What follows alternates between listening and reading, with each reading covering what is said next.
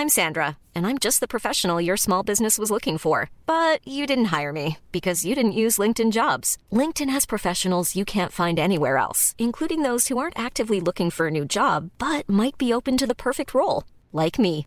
In a given month, over 70% of LinkedIn users don't visit other leading job sites. So if you're not looking on LinkedIn, you'll miss out on great candidates like Sandra. Start hiring professionals like a professional. Post your free job on linkedin.com/people today.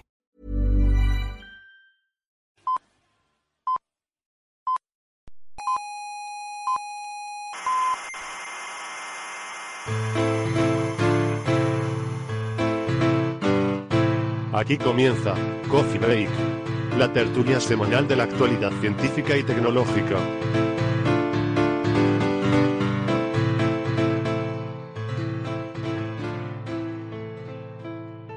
Buenas tardes desde la sala trífida del Instituto de Astrofísica de Canarias. Bienvenidos a Coffee Break, el primer programa de divulgación científica dura, o hard, que dirían algunos, que es un término que nos hemos inventado descaradamente, pero ¿por qué no? Igual que hay ciencia ficción hard, pues esto es lo mismo, pero con divulgación. Hoy es día juliano 2.457.346,167. Y hoy para nosotros es un día especial porque nuestro querido compañero y sobre todo amigo Manolo Vázquez, que le sonará a los oyentes habituales de este programa, pues hoy se jubila oficialmente. Pero esto no deja de ser una cuestión administrativa, porque realmente Manolo no es que trabaje de científico, sino que es un científico y uno no puede jubilarse de lo que es y simplemente dejar de serlo.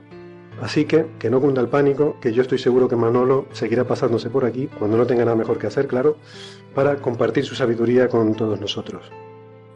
Les habla Héctor Socas y les recuerdo que nos pueden seguir en internet en nuestros canales eh, de iBox y en iTunes y les recomendamos que se suscriban si les gusta el programa y también que nos acompañen en las redes sociales donde podemos interactuar toda la semana. En la página web tienen toda la información y la página es www.podcastcoffeebreak.org. Y por último, en el norte de Tenerife nos pueden escuchar por la emisora comarcal y Coden Daute Radio en el 91.4 de la FM. Pues venga, vamos a entrar en materia y en antimateria.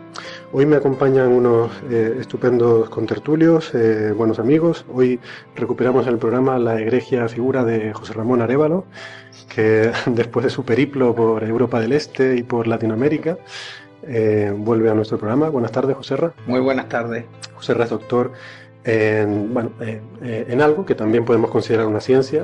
Esto es, es, es soft, es soft, Soft. science, en este caso. Esto que biología. Es director del Departamento de Ecología, Botánica y... No, me he liado. ¿Cómo era? El, el orden tiene que ser el correcto, ¿verdad? Sí, sí, porque si no incurriríamos en una deficiencia administrativa. Era botánica, ecología y fisiología vegetal. Botánica, eco- primero botánica, luego ecología y luego fisiología vegetal de la Universidad de La Laguna. Eh, pues bienvenido, Joserra. Muchas gracias. También tenemos a Andrés Asensio, doctor en ciencias físicas e investigador del Instituto de Astrofísica de Canarias. Buenas tardes, Andrés. Hola, ¿qué tal? Y también eh, conmigo aquí está Carlos Westendor, director del Grupo de Análisis y Desarrollo, doctor en ciencias físicas. Bienvenido, Carlos. Hola, buenas tardes. Westen. Muy bien, único muy que no soy director, ¿no? Yo ¿Cómo? tampoco, pero, pero se lo inventa. Ah, era coordinador o algo Era así. un responsable de grupo, pero da igual. Jefe, no. Vale, igual. No, pero sí le parece como que es más y le- Claro. le, da nivel al programa. Yo, yo tampoco era director. ¿no? Del, del departamento, ¿no? Sí, sí, Empezamos pero, bien. pero un, un título honorífico. Bueno, luego publicamos una fe de rato o algo así.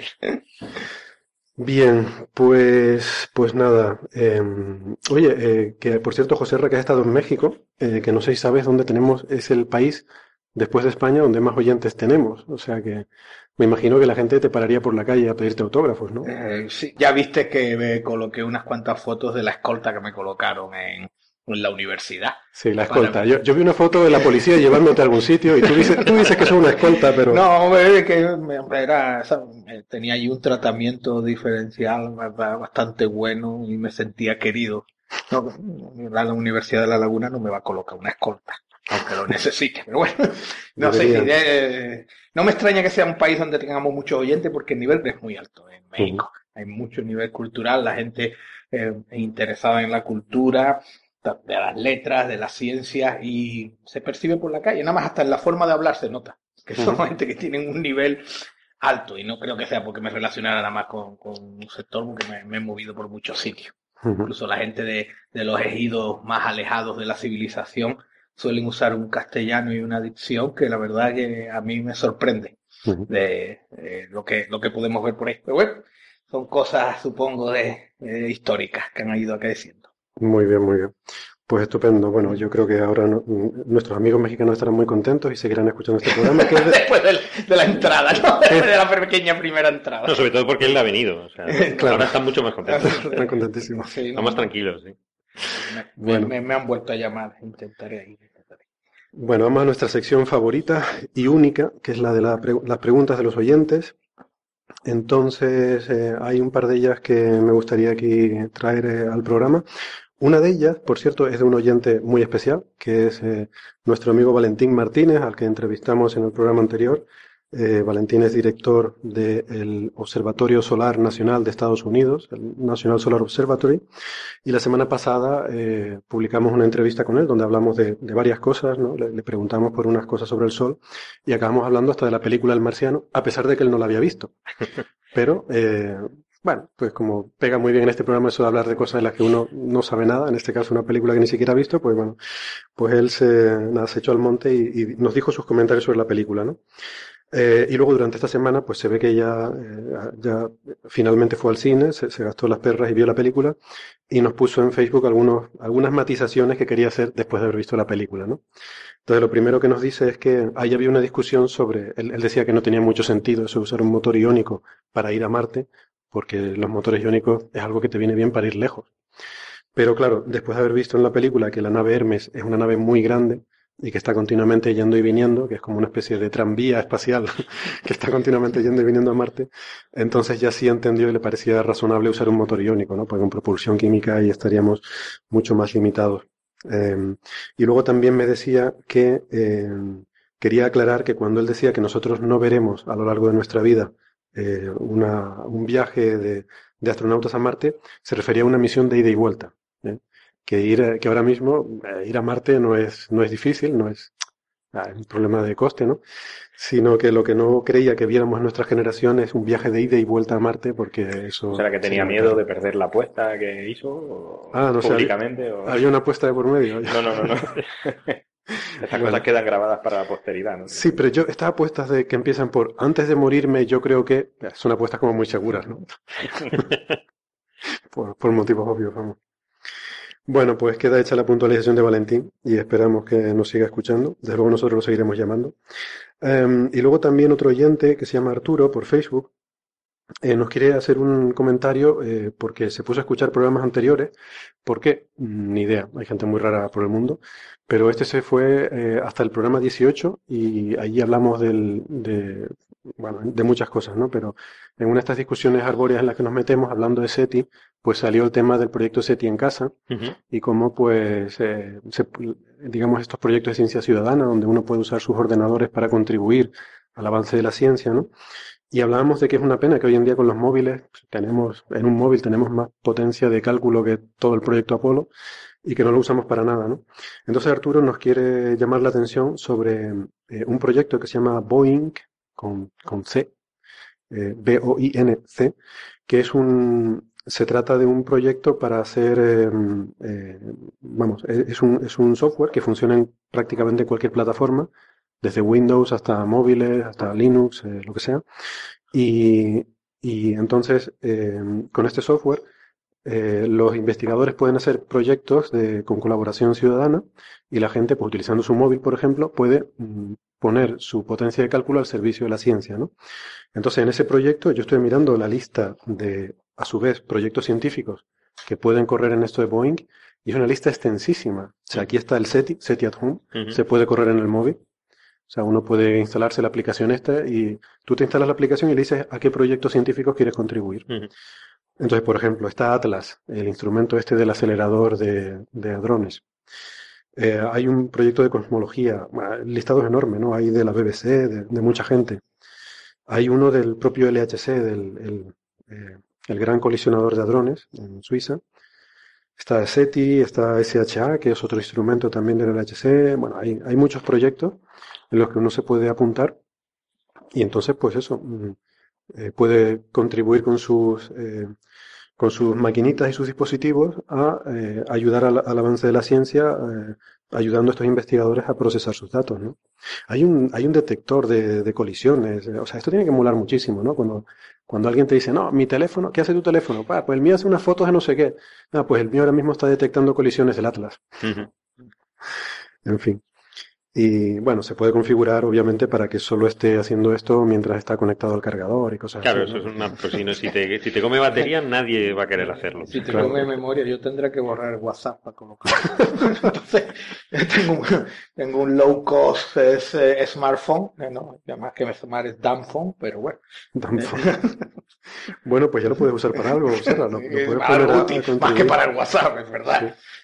Digo yo que una contribución positiva. ¿no? Yo aquí sí quería mencionar una cosa. Este software de Boeing está disponible, en, como digo, en casi todas las plataformas, pero, pero no está para iPhone por una razón, y es porque Apple eh, no permite usar el Apple Store sin pagar una, una, una fee, una, Una tasa. una tasa, una comisión. Eh, y este no es un proyecto comercial, o sea, es un, es un proyecto de, de gente que quiere poner un software al servicio de otra gente, ¿no? Entonces, hombre, pues, señores de Apple, eh, que piensen que no todo es eh, cosas comerciales, que también hay aficionados, también hay investigadores, también hay cosas con fines educacionales, ¿no? No todo es... Porque los aficionados se vayan a Samsung. ¿no? Ya te va a decir el de Apple, a mí que me cuenta. Ya, también es verdad. Pero bueno, no sé, eh, puede ser un... O sea, todas estas cosas al final tienen un interés comercial también, porque si yo, a mí me interesan estas cosas y digo, me puedo comprar un teléfono Android con el que yo puedo contribuir al proyecto SETI o al Atlas o al LHC, Pero simplemente de imagen, yo creo que a, a Apple le, le, No, le no te preocupes que cuando Apple vea negocio lo, lo traerá preinstalado. Eh, ya lo traerá ya por defecto, como trae muchas cosas Claro, por defecto. Obligatorio, ¿no? No, Apple no ha llegado donde ha llegado a, a- teniendo en cuenta las necesidades de la sociedad, desde sino la- creándolas, la sino generándolas. Efectivamente, efectivamente. Bueno, pues, pues nada. eh, ah, también quería comentarles otra cosa en esta sección, y es que, bueno, gracias a que tenemos algunos oyentes muy pesados que se han puesto insistentemente a decirnos que les gustaría que hiciéramos una colaboración con el podcast eh, de Ricardo García Soto que se llama Astronomía y algo más, eh, tanto en nuestro podcast como en el suyo. Ha habido comentarios de oyentes diciendo que por qué no hacemos un programa conjunto. Pues ya les adelantamos que algo vamos a hacer. Eh, Estamos en contacto con Ricardo y estamos pensando hacer alguna cosilla. No sé muy bien qué, no sé cómo saldrá. Ujú. Y- y No, la última vez fue muy divertida con GeoCastaways. hicimos una con GeoCastaway, efectivamente, sobre Marte y estuvo muy divertido. Y, y pues esto, bueno, no sé. eh, Este es un podcast que a mí me gusta mucho también, igual que el de GeoCastaway, y lo hemos recomendado aquí al- alguna vez sobre, sobre astronomía. eh, y, y es muy interesante, ¿no? Entonces, sí, para nosotros yo creo que, mm, bueno, para Sí, mí sí. yo creo que sería un honor el, hacer algo claro. en común con Ricardo. Y, y nada, pero que todavía estamos ahí viendo que, cómo lo vamos a hacer y, eh, y negociando las condiciones. A ver cuánto, Las, a ver cuánto vamos a cobrar, las condiciones económicas. He escuchado, Sí, sí. he escuchado condiciones económicas y me he despertado. Has levantado la vista del café. Sí, estaba aquí absorto. Estaba José Ras traído Estaba ahí. absorto leyendo un artículo de Nature. Sí, sí. Hay que hacer los deberes antes de venir, José, Sí, no sí, después. claro, Bueno. si- Si no tuvieran acaso. Pues nada, venga, vamos a pasar los temas del día. Em, entonces, no sé por dónde les parece empezar. Em, a mí me llamó la atención, bueno, esto es una cosa muy cortita, ¿no? Pero la semana pasada, en esto de las crónicas de astromanía, que son artículos que, em, que nuestros compañeros del IAC eh, escriben para el diario El País en su versión digital, pues precisamente Manolo Vázquez, ¿no? Yo creo que procedería hoy, eh, en este día así especial para él, pues sacar el tema de que la semana pasada él salió publicado un artículo suyo sobre eh, la- el descubrimiento de las manchas solares. Y el, el artículo la verdad que es muy interesante porque claro, las manchas, bueno, se habían observado desde hace muchísimo tiempo, desde los chinos, ¿no? Pero mm, en Occidente el, el reconocer las manchas como un fenómeno solar es algo bastante reciente porque además ahí había también un tema religioso, ¿no? Sí. De que se consideraba que el cielo era algo Que era impoluto, ¿no? Que el sol no podía tener manchas, ¿no? Entonces la, la historia es bastante truculenta, ¿no? Y la cuenta muy bien Manolo, es, un- es un genio contando las cosas. Sí, sí, sí. Eso viene desde, desde Aristóteles, ¿no? Que decía que todo lo que está fuera de la Tierra es perfecto. ¿En base a qué? Pues no lo sé, pero bueno, eran griegos y no tenían que justificar El nada. tema de integrismo religioso que está ahora tan de moda, pues nosotros Sí. también lo hemos sufrido en, en el pasado, ¿no? Sí. Pues, pues sí, eso es así, y entonces se atribuye a Galileo ser el primero en rebelarse contra eso y decir, no, no, esto es algo que está en el sol y tal. Pero realmente yo no lo sabía. Hay un señor que se llama Thomas Harriot que dijo esto eh, pues eh, bastante tiempo antes que Galileo, no exactamente 60, 70 años, pero no lo publicó. Eh, lo típico de Por miedo, ¿no? si no lo publica, pues sí, igual por miedo. No sé, eh, lo mismo conocen el nombre, pero ya en el siglo XVIII en, en Inglaterra había expertos de estos que observaban el sol y predecían las cosechas en función de las manchas solares, porque por lo visto las manchas se relacionan con periodos de más o menos actividad solar y parecía que le funcionaban bastante bien, sobre todo a la hora de entrar en el mundo de las inversiones en agricultura.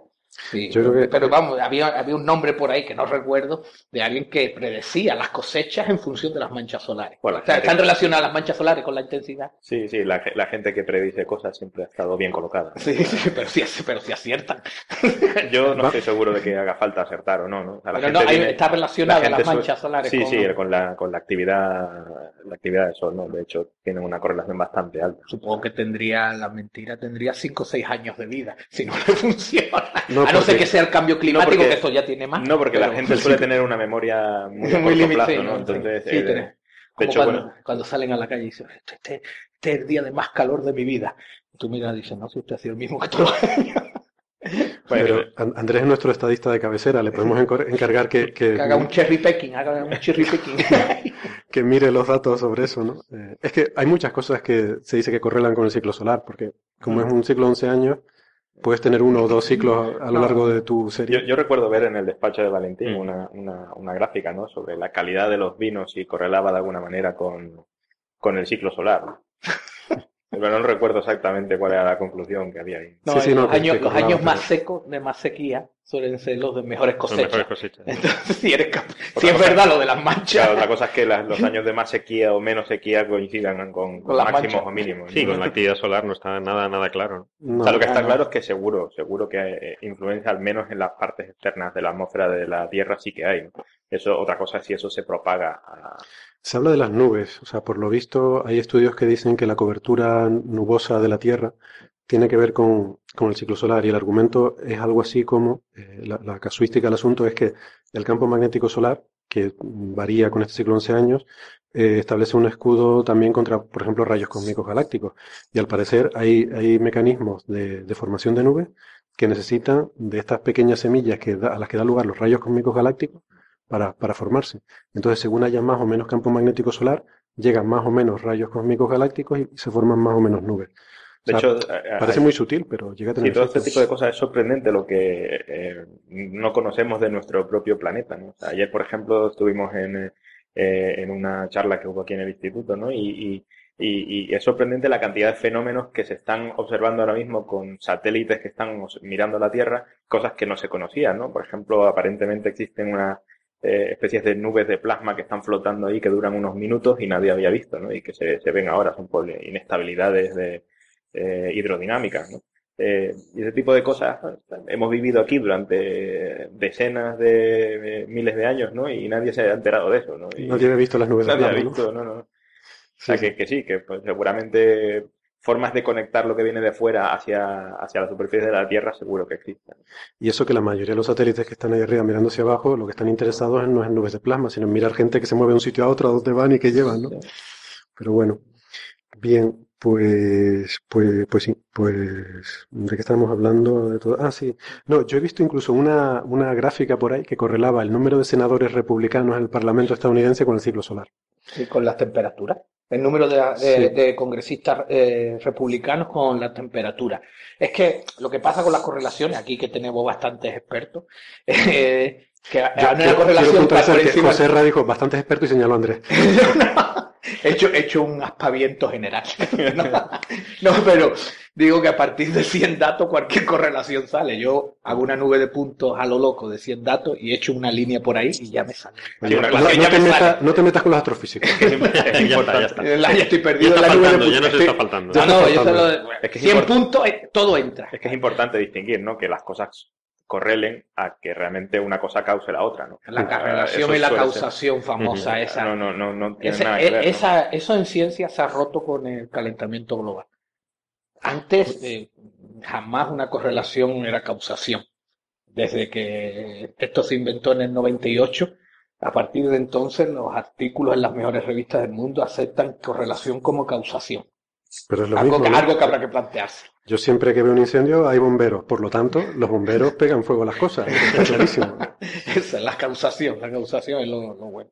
Bueno, mm, oye Andrés, tú habías visto por ahí un, un dato interesante, ¿no? Sobre el, el número de científicos eh, que ha habido en la historia de la humanidad. Ah, sí, eh, eh, es una noticia curiosa, ¿no? O sea, eh, y que pone un poco en contexto el mundo exponencialmente cambiante en el que estamos, ¿no? O sea, la, la noticia básicamente se resume con que el 90% de todos los científicos que ha habido en la historia están ahora mismo vivos, ¿no? Y probablemente trabajando.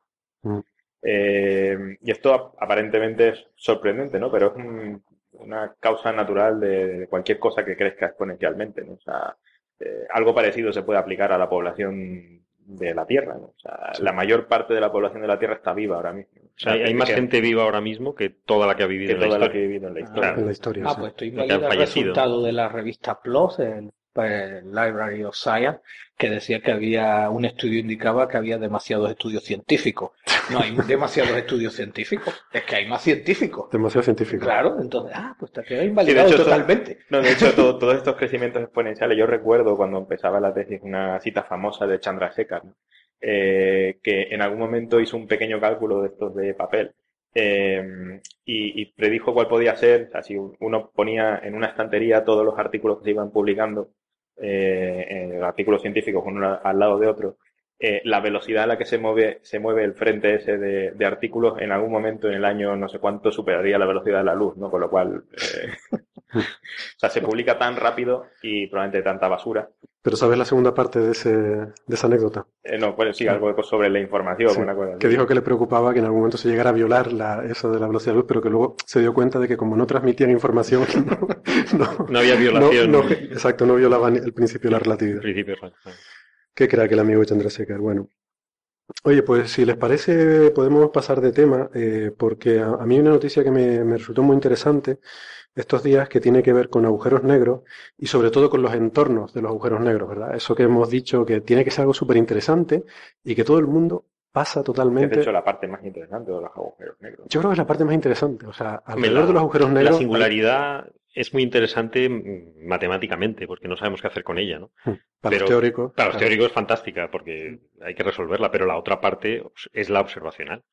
Que Y nosotros es- como observadores Y es muy bonita, o sea, pasan muchísimas cosas. Yo, de hecho, siempre he estado en contra de llamar a estas cosas singularidades. ¿no? Porque singularidades son es una definición matemática Matemática. Y, y, no sé, que yo sepa, no existen. Al menos incluso en el mundo que tratamos no existen esas No, singularidades. simplemente- Una cosa es singular cuando Sí. uno no sabe cómo tratarlo, ¿no? O sea, es, Pero eso es lo que quiere es decir. típica- que- la típica frase de no, eso no se puede hacer, significa que realmente hay- yo no sé hacerlo. pero es pero que a lo eso no, no- las sí. ecuaciones ahí se rompen, entonces. Claro, pero justo porque nuestra física es incapaz de tratarlo. Claro, Pero hay un principio de la física teórica que es que no existen singularidades desnudas. O sea, que las singularidades tienen que estar tras un horizonte de sucesos, de forma que está efectivamente fuera del universo. O sea, Están debajo de la está alfombra. ahí, pero está debajo de la alfombra, claro. O sea, no, no es algo que tú eh, en la realidad física pueda existir, ¿no? Entonces, Muy bien, pues hablemos de las Yo- alfombras, venga. déjame recordarles, porque hablamos de esto en nuestro episodio número 20, yo les decía a nuestros oyentes que nos siguen en Facebook, les ponía que es que no es que demos la actualidad, es que nos adelantamos. Pues nosotros ya en el episodio número 20, esto fue en agosto, el 28 de agosto, en nuestro episodio número 20, nosotros decíamos esto que les voy a poner.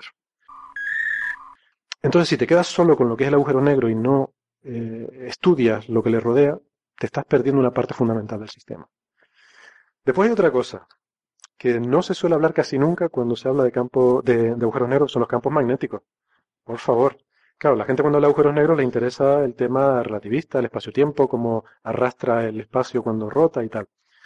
Los agujeros negros tienen que tener un campo magnético potente. No solo ya el campo magnético del propio agujero negro, el del disco de acreción por advección, sino también yo me imagino, esto no se ha estudiado mucho, yo he estado buscando información, esto no está muy estudiado, pero yo me imagino las dinamos brutales que tiene que haber en esos discos de acreción. O sea, yo me imagino que un disco de acreción en torno a un agujero negro debe ser una cosa eh, con efectos MHD como los que vemos en el Sol, pero muchísimo más a lo bestia.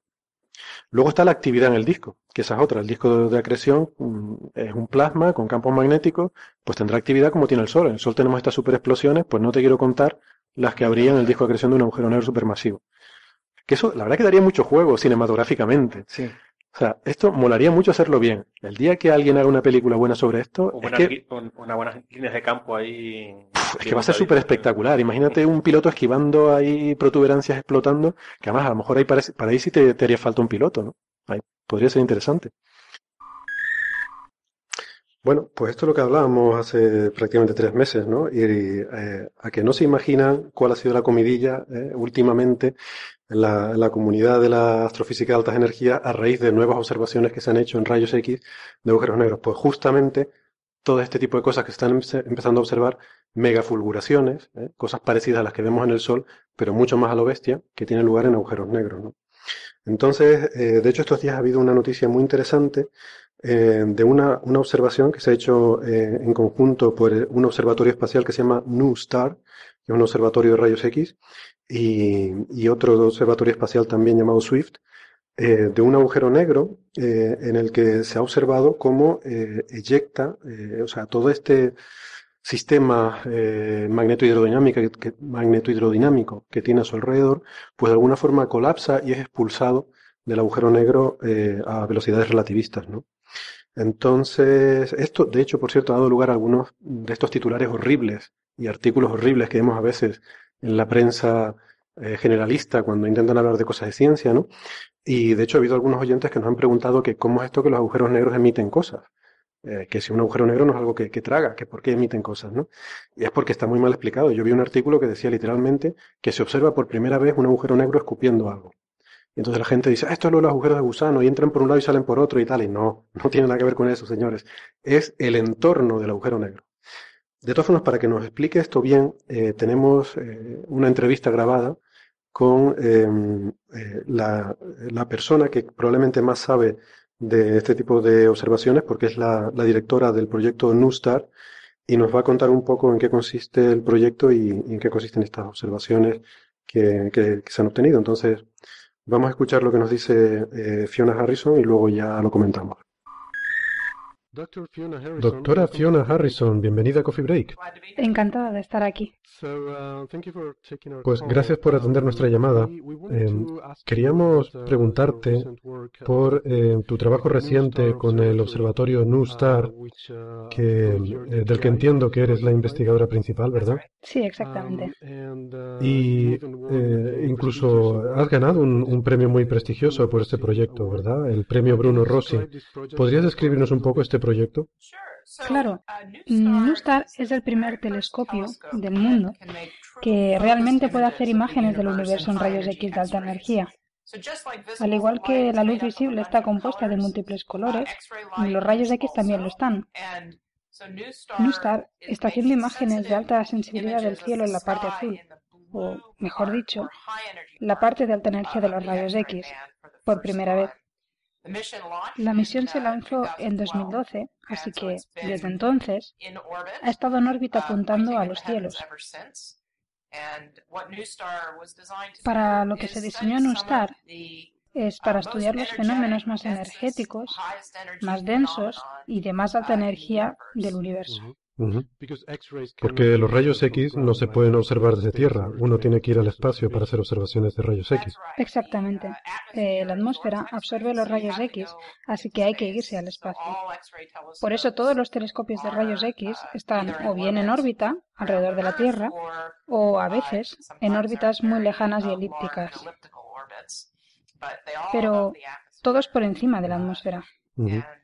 Y lo que aprendemos mirando en rayos X es que vemos regiones, las regiones más calientes del universo, cosas que están a decenas o cientos de millones de grados, regiones donde las partículas se aceleran a velocidades muy cercanas a las de la luz y emiten rayos X. Así que realmente estamos estudiando fenómenos muy energéticos. Algunas de estas regiones en las que vemos rayos X son regiones muy cerca de agujeros negros. Regiones cercanas a lo que se llama estrella de neutrones, que son objetos increíblemente densos que quedan tras la explosión de algunas estrellas, donde te quedan cosas con la masa del Sol compactadas en un espacio del tamaño de la ciudad de San Francisco. Así que hay muchas cosas exóticas que ocurren en el cielo en rayos X. Por cierto, debería aclarar que ya existen telescopios muy sensibles que operaban en la parte blanda del espectro de rayos X y que en NuSTAR lo que nos añade es la parte más dura, de más alta energía. Bien, entonces eh, has dicho que uno de los eh, objetivos interesantes para este proyecto es el entorno, los alrededores de los agujeros negros, donde hay fenómenos muy, muy energéticos alrededor de los agujeros negros, que eh, paradójicamente hace que los agujeros negros sean algunas de las fuentes más potentes del universo, ¿verdad? que puede parecer un poco contraintuitivo. ¿Tienes también la impresión de que los entornos de agujeros negros, yo por lo menos tengo esta impresión y por eso te pregunto, que a menudo eh, son injustamente ignorados? Eh, que a veces la gente cuando piensa en agujeros negros, en ciencia ficción, a menudo ignoran el entorno, eh, que es una región muy interesante, muy fascinante. ¿Cómo imaginas el entorno de un agujero negro? Eso es cierto. Si piensas, por ejemplo, en la película Interstellar, donde llegan muy cerca de un agujero negro y se olvidan por completo de que si te acercas mucho a un agujero negro, habría fenómenos enormemente energéticos que probablemente te darían una dosis letal de rayos X. Así que, por hablar un poco de los agujeros negros y de cómo es posible incluso que los podamos ver, ya que, como tú dices, los agujeros negros son en principio muy negros, eh, tienen un horizonte y ninguna luz puede escapar desde dentro de este horizonte. Pero lo que sí que vemos es las cosas que están cayendo al agujero negro. Los agujeros negros tienen gravedad y no viven solos, aislados, Viven en galaxias donde hay mucho gas y polvo, y este gas y polvo es atraído por la gravedad. Cuando cae, cuando este material cae hacia el agujero negro, la fricción convierte la energía gravitatoria en calor. A medida que el material va acercándose cada vez más al agujero negro, muy cerca del horizonte, el material se ve muy caliente y además hay procesos que aceleran las partículas a velocidades muy cercanas a las de la luz. Y todo esto crea una enorme cantidad de emisión en rayos X que podemos ver con NuSTAR y con otros telescopios en rayos X. Eso es fascinante. Eh, me alegro de que saques el tema de, el, entorno del agujero negro en la película Interstellar, porque es algo que hemos discutido en nuestro programa y, hemos hablado, incluso hemos intentado imaginar eh, cómo sería un agujero negro real si pudieras acercarte. Y una de las cosas que hemos pensado es que habría muchísimos eh, fenómenos de interacción, procesos de interacción entre este plasma ionizado que compone el disco de acreción y esos muy potentes campos magnéticos que yo me imagino que debe haber en las cercanías de un agujero negro. Así que me preguntaba si verías efectos parecidos a los que vemos en el Sol, donde vemos estas interacciones MHD y vemos actividad, actividad violenta, eh, excepto por supuesto mucho más salvaje, eh, porque tienes mucho mayor temperatura, tienes procesos muy exóticos que tienen lugar, tienes campos magnéticos muy fuertes. ¿Esperarías algo así también en agujeros negros? Totalmente. Y de hecho es justamente lo que vemos. Vemos que has mencionado el Sol y el Sol tiene un plasma muy muy caliente, muy tenue, llamado la corona, que, bueno, de nuevo es uh, muy energético. Y hay regiones cerca de los agujeros negros que llamamos también coronas, porque hay procesos muy similares que tienen lugar. Campos magnéticos, uh, mm, posiblemente sufriendo reconexión, que aceleran partículas, electrones y otras partículas hasta altas energías. Y, de nuevo, esto dispersa la luz del disco en rayos X. Vemos actividad violenta, fulguraciones, todo tipo de cosas, incluso jets. vemos estos chorros relativistas saliendo de los agujeros negros. Bueno, no salen de los agujeros negros en sí, sino de la región alrededor del agujero negro. Hay incluso teorías que dicen que estos chorros están impulsados por la rotación del agujero negro mediante campos magnéticos. Son todo tipo de fenómenos físicos exóticos que tienen lugar. Pero esta región tan compacta, eh, a la que llamamos corona, ahora tenemos evidencia de que esta región eh, puede de alguna manera ser eyectada fuera del agujero negro. y, esto es lo que ustedes han observado recientemente, ¿verdad? Han visto la corona de un agujero negro ser expulsada. ¿Es la primera vez que se hacen este tipo de observaciones? ¿Es algo nuevo que estamos viendo por primera vez? Sí, sí, es algo nuevo. Y debo hacer notar que esto no es un trabajo que yo haya hecho personalmente, pero sí que se ha hecho con el telescopio NUSTAR y también con el telescopio SWIFT. Em, es un trabajo hecho, bueno, liderado por dos personas, Luigi Gallo y su grupo, eh, usaron NUSTAR para observar un agujero negro particular que se llama Markarian 335 que, bueno, antes era uno de los agujeros negros supermasivos más brillantes conocidos en rayos X. De alguna manera, misteriosamente en 2006 se volvió muchísimo más débil. Lo han estado vigilando con el telescopio Swift de rayos X blandos y vieron que había una enorme fulguración que hizo que se volviera mucho más brillante. Me llamaron y dijeron, hey, ¿puedes observar esto con Nustar? Lo hicimos y lo que pudimos eh, averiguar usando ambos telescopios a la vez es que em, simultáneamente con esta enorme fulguración hubo una eyección del plasma, el plasma que llamamos eh, corona desde las inmediaciones del agujero negro.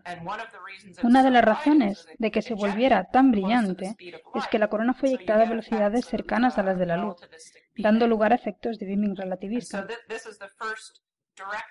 Esta es la primera conexión directa que hemos visto entre eh, una especie de corona que colapsa y, digamos, su expulsión violenta fuera del sistema del agujero negro. Muy interesante. Entonces, eh, ¿tú crees que hay alguna analogía entre la corona de un agujero negro y la del Sol, en el sentido de que sea también una estructura magnética lo que mantiene el plasma en una determinada configuración alrededor del objeto? Sí, eh, creo que es, desde luego, eh, una de las teorías de qué es lo que crea y qué mantiene la corona compacta. Y la otra em, posibilidad es que básicamente la corona está asociada con la parte baja de un chorro eh, relativista. No entendemos bien cómo es creada o cómo es lanzada. Parece que podríamos estar viendo este proceso eh, dinámicamente por primera vez. ¿Hay algún tipo, ya para terminar, eh, ¿sabes si hay algún tipo de trabajo teórico o algún modelado para intentar explicar este fenómeno? ¿O en este momento es solamente una observación nueva y los teóricos van a tener que trabajar para explicarlo? Sí, eh, creo que son observaciones nuevas y desde luego los teóricos eh, van a tener que meterse con esto y tratar de explicar lo que estamos viendo. Muy bien, estupendo. Eh, doctora Fiona Harrison, enhorabuena por estos resultados tan interesantes y muchas gracias por tomar el tiempo para hablar con nosotros. Sí, gracias por invitarme. Bueno, pues, pues nada, yo creo que es muy interesante todo esto que nos contaba. Eh, a mí esto de observar el universo en rayos X me parece que va a dar bastante, bastante juego, ¿no? Porque todas estas cosas bestiales que son tan interesantes, ¿no? como estrellas de neutrones y agujeros negros, justamente donde las vemos en rayos X, ¿no? Pero bueno, eh, sobre todo se ve esto que ya nosotros un poco mm, teníamos la impresión de que tenía que ser así, ¿no? Que eh, estos discos de acreción en torno a agujeros negros tienen que comportarse más o menos como lo que vemos en el Sol, solo que mucho más bestia, ¿no?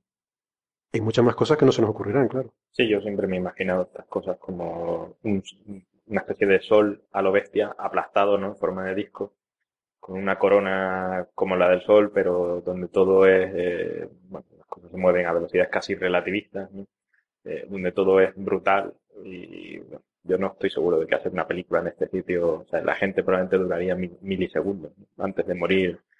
Bueno, seguro que te puedes tomar alguna licencia un poco artística, ¿no?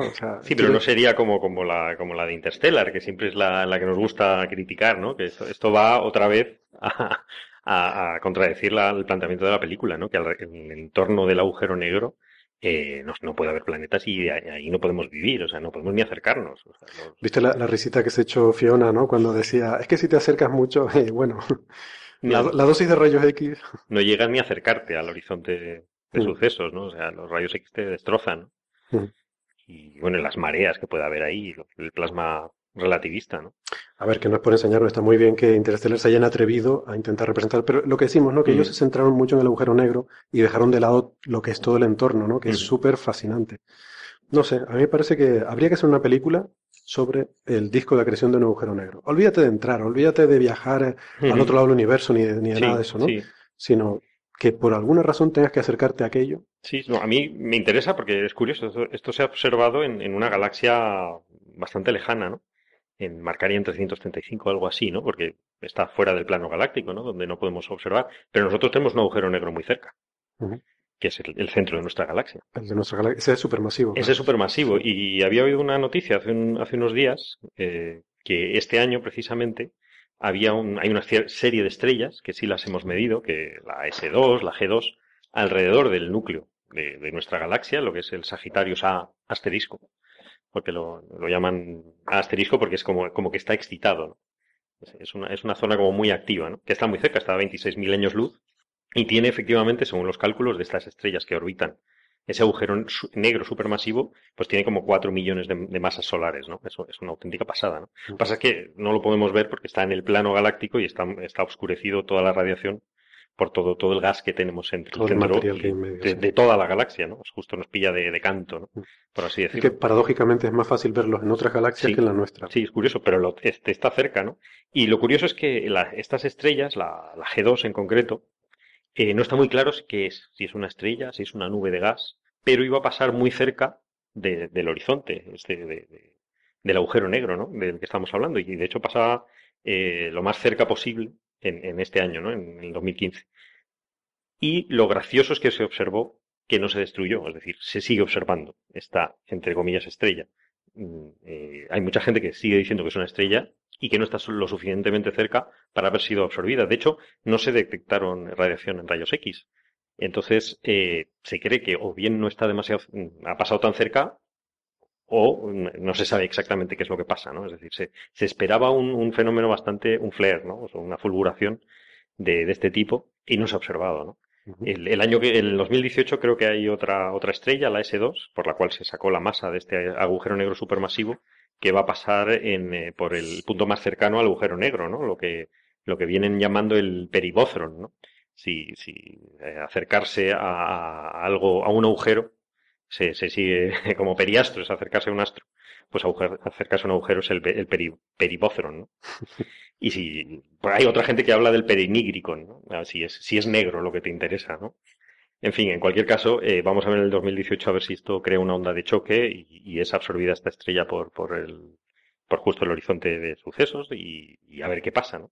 Que es bastante interesante, ¿no? Pero que está cerca y es una cosa Sí, hay algunas observaciones del centro galáctico, ¿no? que lo hemos comentado aquí alguna vez. Es una región de en torno a más o menos un parsec de radio. Uh parsec que son tres años luz o algo así, ¿no? O dos y medio, no, no, me, no me acuerdo exactamente. Pero es una región de eso, de un, un parsec de radio más o menos en el centro de la galaxia, eh, con una temperatura efectiva, digamos, promedio de unos 30.000 grados o algo así, que probablemente es representativa de las condiciones de ese entorno del, centro galáctico.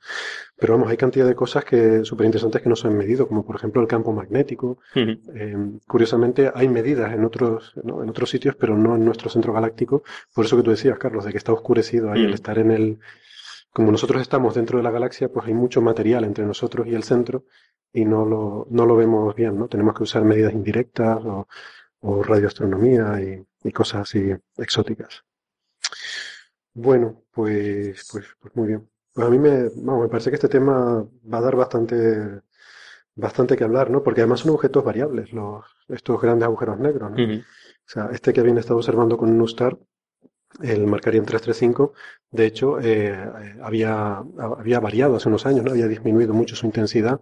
Supongo que estas cosas, dependiendo del material que haya en medio, se puede... Se supone que es eso, ¿no? Que se van, van, pasando masas de gas o estrellas o lo que sea y se las va comiendo. O sea, de eso, eso es lo que acreta hacia el agujero negro, ¿no? Efectivamente.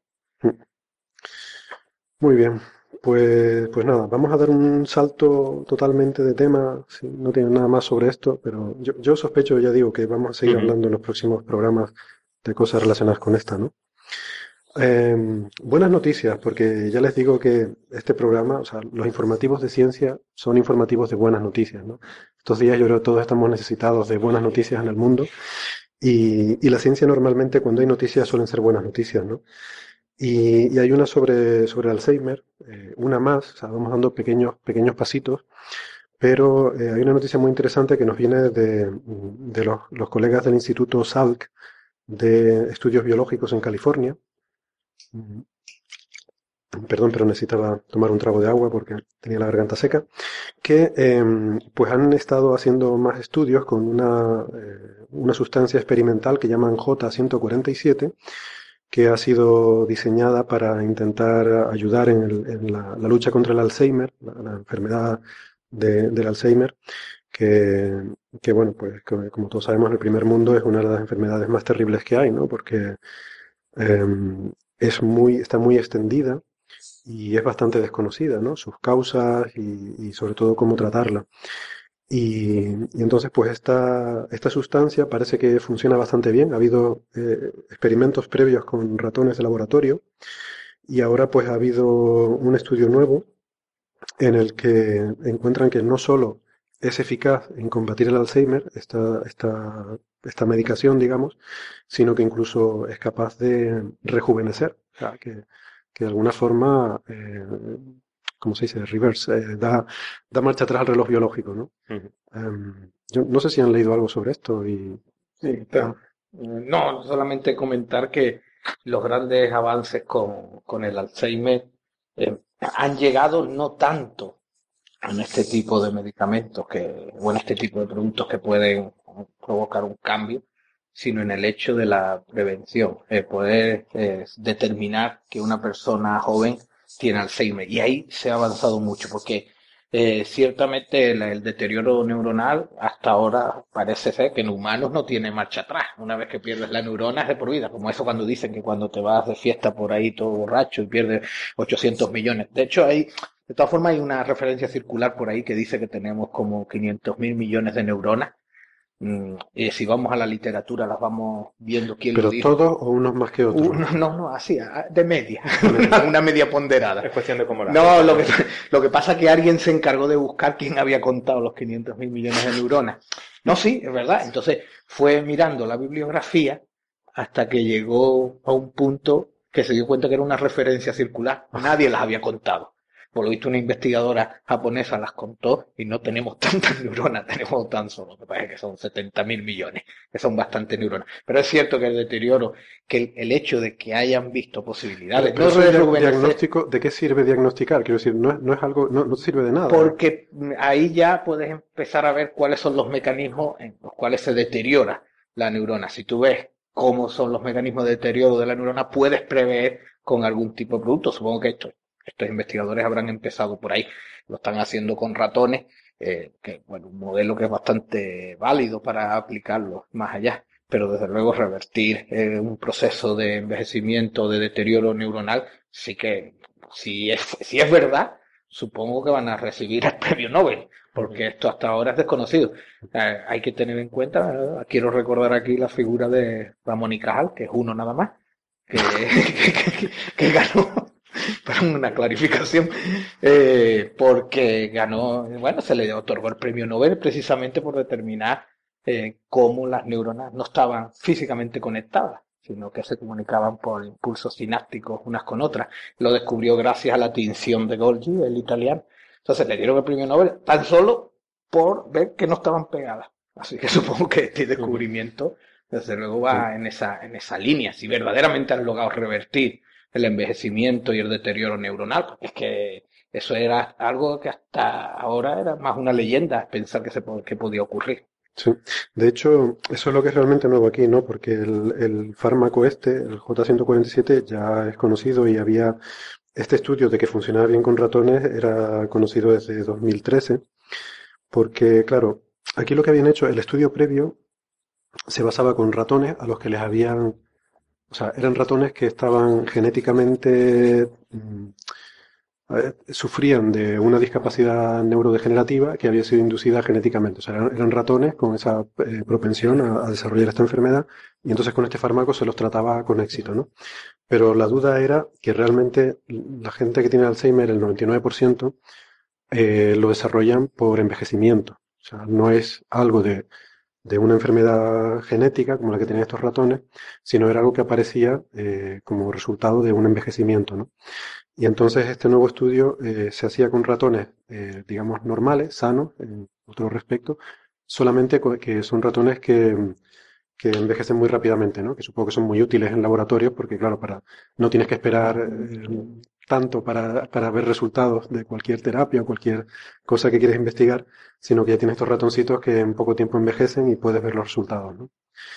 Y entonces lo que veían es que este fármaco eh, el efecto que tiene sobre estos ratones que envejecen tan rápido es justamente no solo ralentizar el envejecimiento, sino incluso darle la vuelta. O sea, cuando lo comparaban, eh, estos ratones se comportaban en los test de, digamos, de capacidad cognitiva, de memoria, de inteligencia, estos ratones se comportaban como si fueran ratones más jóvenes.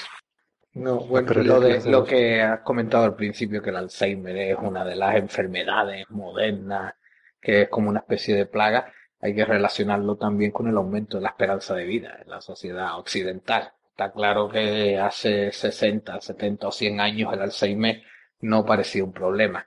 El problema va a seguir aumentando porque la esperanza de vida, lejos de lo que puedan decir los agoreros, sigue aumentando año tras año. Yo he escuchado cosas tan absurdas como que el nivel de vida ahora se ha revertido al de los años 60 por las condiciones económicas. Una mentira brutal, pero bueno, eh, parece que tiene buena acogida en el caso de, la esperanza de vida, sigue aumentando y seguirán apareciendo enfermedades relacionadas con el envejecimiento.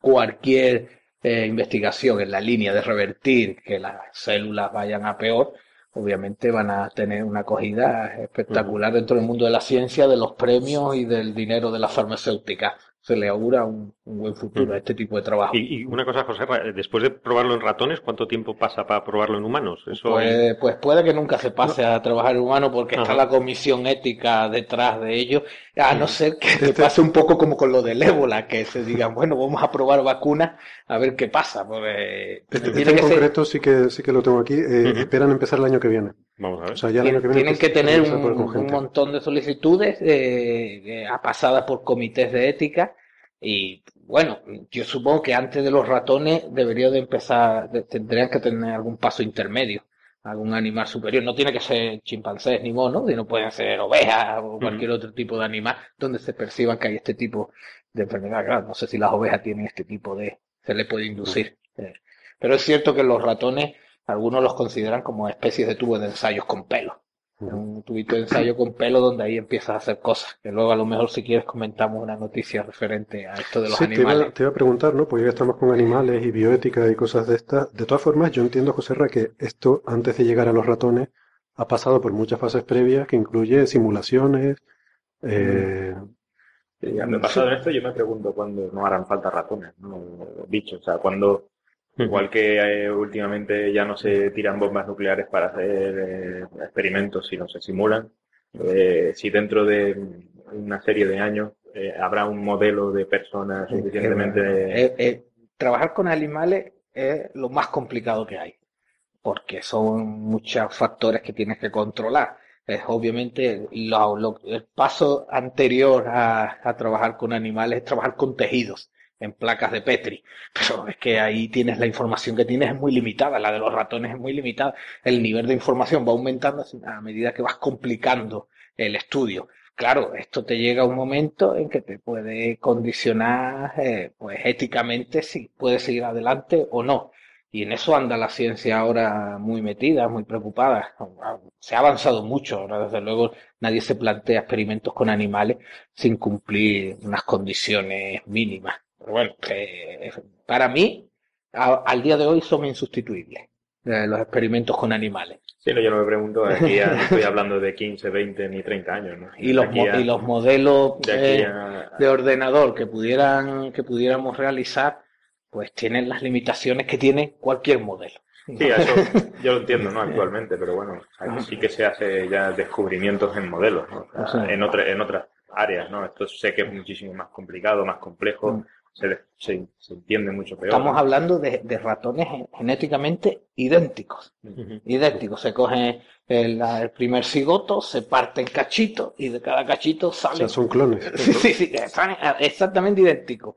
Aún así, el grado de variación afecta tanto eh, eh con, con, con, ratones idénticos que lo que tenemos que tienen que hacer muchos estudios muchos ratones tienen que seguir probándolo de hecho una de las cosas que afecta a la respuesta a cualquier tipo de tratamiento de un animal es el grado de estrés el sacarlo de la caja ya es un nivel de variación que hay que considerar en cualquier experimento porque ahí está afectando a, todo normal, el estrés afecta a todo y al ratón igual, le va a afectar igual. Entonces, ahora mismo no, no, he visto yo nadie que hable de, la, de sustituirlos, ni siquiera, pero es que ni siquiera se lo han planteado. No, seguramente no. O sea, yo sí sé que, por ejemplo, las farmacéuticas ya diseñan eh, moléculas eh, en ordenador, ¿no? Y van directamente, queremos que haga esta cosa y esta cosa, y la diseñan, la, la, la la crean, ¿no? Eh, después en sus laboratorios y hace lo que ellos habían eh, previsto que Yo creo que en química sí que se hace esto.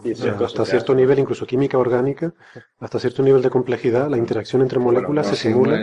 todo, lo que sea, todo lo que sea trabajar con un modelo de ordenador, la gente se volverá loca por utilizarlo. Todo lo que manipulando el trabajo de campo, que es trabajar con animales. la Universidad de La Laguna tiene un animalario eh, con, y que además que tiene que unos estrictos controles, por ejemplo, para entrar te tienes que bañar, tienes que bañar para entrar, ponerte la ropa y al salir te tienes que volver a bañar.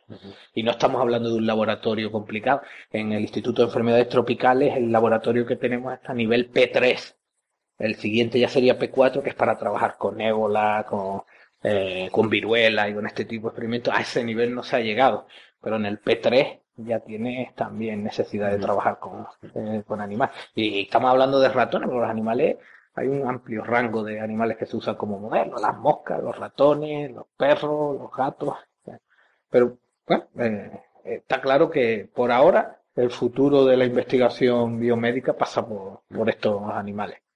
Pero tú nos ibas a contar algo, ¿no? También sobre este No, bueno, era que el, Instituto de Salud, eh, el Instituto Nacional de Salud de los Estados Unidos anda eh, con la idea de retirar los, los, chimpancés, los chimpancés que está utilizando.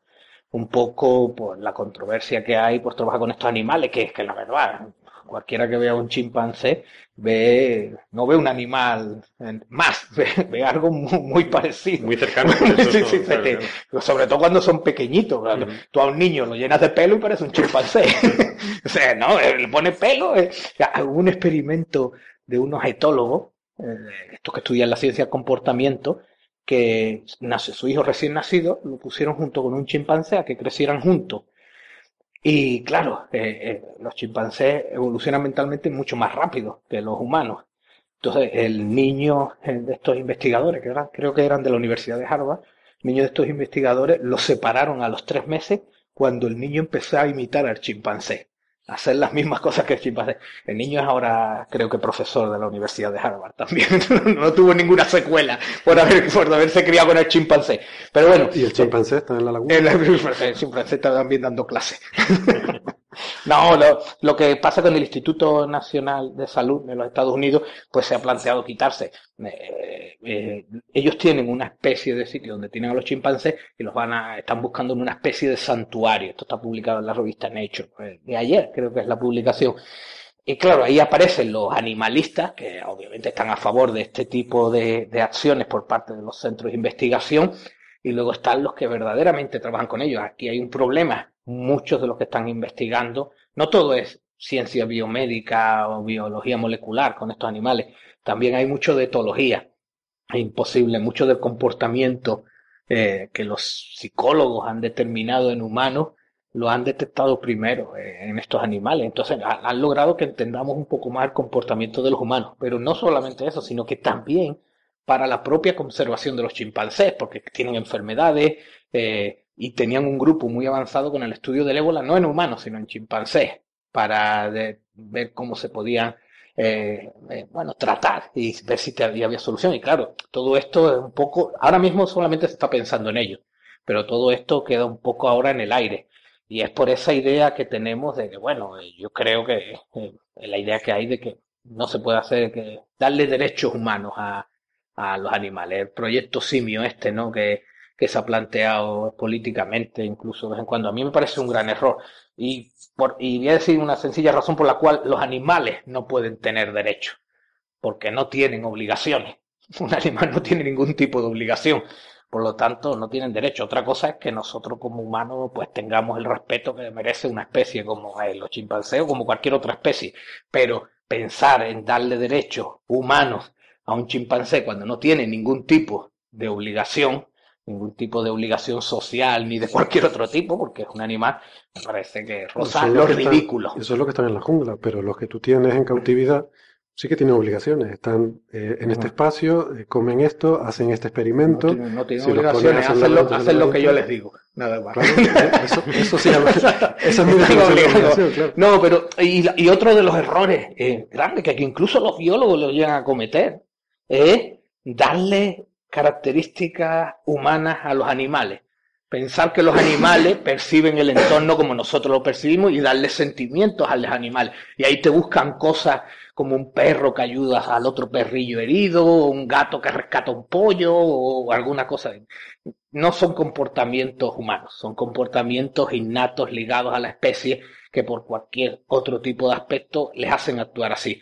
Pero no, uno de los grandes errores cuando estudian los animales, el comportamiento animal, es pensar que tienen eh, actitudes humanas. Si tú te acercas a un animal pensando que tienes actitudes humanas, jamás lo vas a comprender como especie. Pero eh, yo aquí lo que veo con esto es siempre esta dicotomía de humano frente a animal, como si fuera algo binario, ¿no? Uno o cero, sí o no. Cuando en realidad lo que nos muestra la biología es que hay toda una gradación, o sea, no es blanco y negro, hay toda una escala de grises entre humano y animal, ¿no? O sea, de hecho, ahora mismo, según estos últimos descubrimientos de la paleontología, eh, hay incluso especies que, cuyo código genético está dentro de especies diferentes, ¿no? Que, de las cuales tenemos código genético, ¿no? O sea, que llegaron incluso a aparearse con antepasados humanos, por así decirlo. Entonces, es una línea difusa. O sea, en qué punto empieza lo animal, en qué punto termina lo humano, realmente es una, es una escala continua, ¿no? Así que... Ahí, ahí estás entrando en un campo comprometido. No, claro. no por, el, por la parte de los animales, sino porque cuando saltas de los animales a los humanos, crees que las distintas razas de humanos hmm. tienen distintas capacidades. O son, porque habría una, una difusión, una línea de difusión a, en, esta, en estas líneas humanas. yo no estoy hablando de razas humanas. es que solo, solo hay una, ¿eh? Raza solo hay una, humana. Hay etnias, pero o sea, yo, estoy hablando, por ejemplo, de los neandertales. O sea, que ni siquiera... Eh, o sea, que, que, no estamos ni siquiera separados totalmente de los neandertales. Tenemos material genético, unos más que otros. Los, eliminamos, ¿no? Eh, bueno, sí, pero no, procuramos eliminarlos. Pero no del todo, no del todo. Entonces quiero decir que, que son criaturas que ¿Qué son, animales o humanos? No, pero hay, hay un salto dramático entre cualquier animal inferior, el más cercano. ¿Cuál es el que se dice que no es el chimpancé, que es el delfín, ¿no? Más cercano incluso mm. por su capacidad de entendimiento y su capacidad de aprender. Es el delfín estaría más cercano en nivel de inteligencia al humano y en nivel de percibir el entorno que incluso con mayor capacidad en algunos aspectos. yo, lo que quiero decir es que hay toda una gradación. Vamos a ver, que si tú me preguntas por una cucaracha, yo no creo que nadie tenga ningún problema en hacerle todas las perrerías que queramos hacerle a una cucaracha para investigar sobre fármacos. No, pero hay gente que sí, ¿eh? Hay gente que sí. Bueno, vale. No, pero hay gente para todo. Es que tampoco, hay que poner una línea, es decir, que yo creo que no hay que mezclar las dos cosas. No, lo que quiero decir es, exactamente, ¿no? Lo que quiero decir es que yo creo que hay toda una gradación. Hay animales que no son muy, muy mm, lejanos, que mm, nos traen un poco al pario y hay animales que son más cercanos y los percibimos como más parecidos a nosotros. ¿no?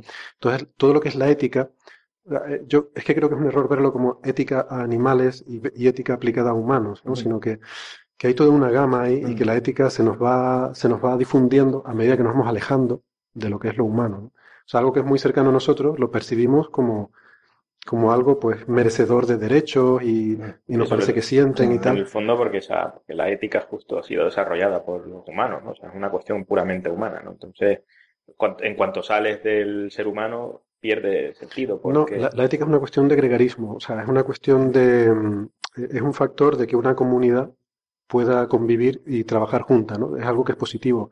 Eh, Para ciertas especies les funciona como forma de, de, de sobrevivir y de, y de existir en un entorno, eh, y entonces desarrollan una especie de reglas no escritas de cómo comportarse unos con Sí, otros, ¿no? los delfines tendrán la suya, lo que pasa es que no la entendemos. Bueno, lo entendemos, claro, Claro. pero quiero decir que es una forma de convivir en sociedad. Entonces, no creo que sea algo estrictamente humano. O sea, yo creo que los lobos tienen su ética y los perros tienen. Cualquier bicho que coexiste en sociedad tiene que desarrollar unas normas de qué comportamientos son aceptables.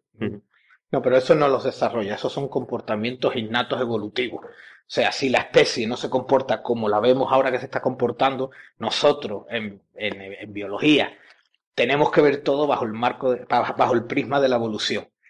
Ese tipo de comportamientos no son comportamientos eh, como el de los humanos, de, de otro tipo, de Pero es que el de los empatía. humanos es también, No, es también no, genético. Hombre, algunos lo intentan hacer como eh, eh, em, Una cuestión también- de evolución también. Sí, que evolutivo ayudar. En la película El Marciano, una de las frases que sale en el tráiler y no sale en la película es de que en la actitud de ayudar al ser humano es innata a, a lo que es a, a la especie, independientemente del tipo de, de- de raza De de, humano, es decir, el tipo sí. de cultura, que esa frase no sale curiosamente en la película. Sí sale al final, ¿no? No sale al final. Yo no la escuché en la película No, no porque me, me llamó tanto la atención en el tráiler. No, no me acuerdo, es posible que sea el ser.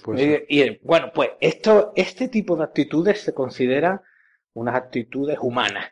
No son actitudes que emanan de un carácter innato, porque además tú sabes que todos tenemos la misma educación, además aquí que estamos todos cortados por la educación pública. Ustedes no, porque habéis ido a colegio privado, pero los que hemos ido a la educación pública, siempre los saco. Siempre no, eh, yo soy de colegio público. ¿eh? pero, pero Pero- siempre hemos, hemos sido educados igual y la capacidad empática de, uno, de unos y otros es completamente diferente. Sin embargo, en una No, no, especie pero justo la se frase, repite. la frase que dice él es justamente esa, que cualquier cultura, en Mm. cualquier país, en cualquier, en cualquier tribu, hay siempre una, eh, una cosa, cuando a alguien le pasa algo, pues intentar ir a ayudarlo, ¿no?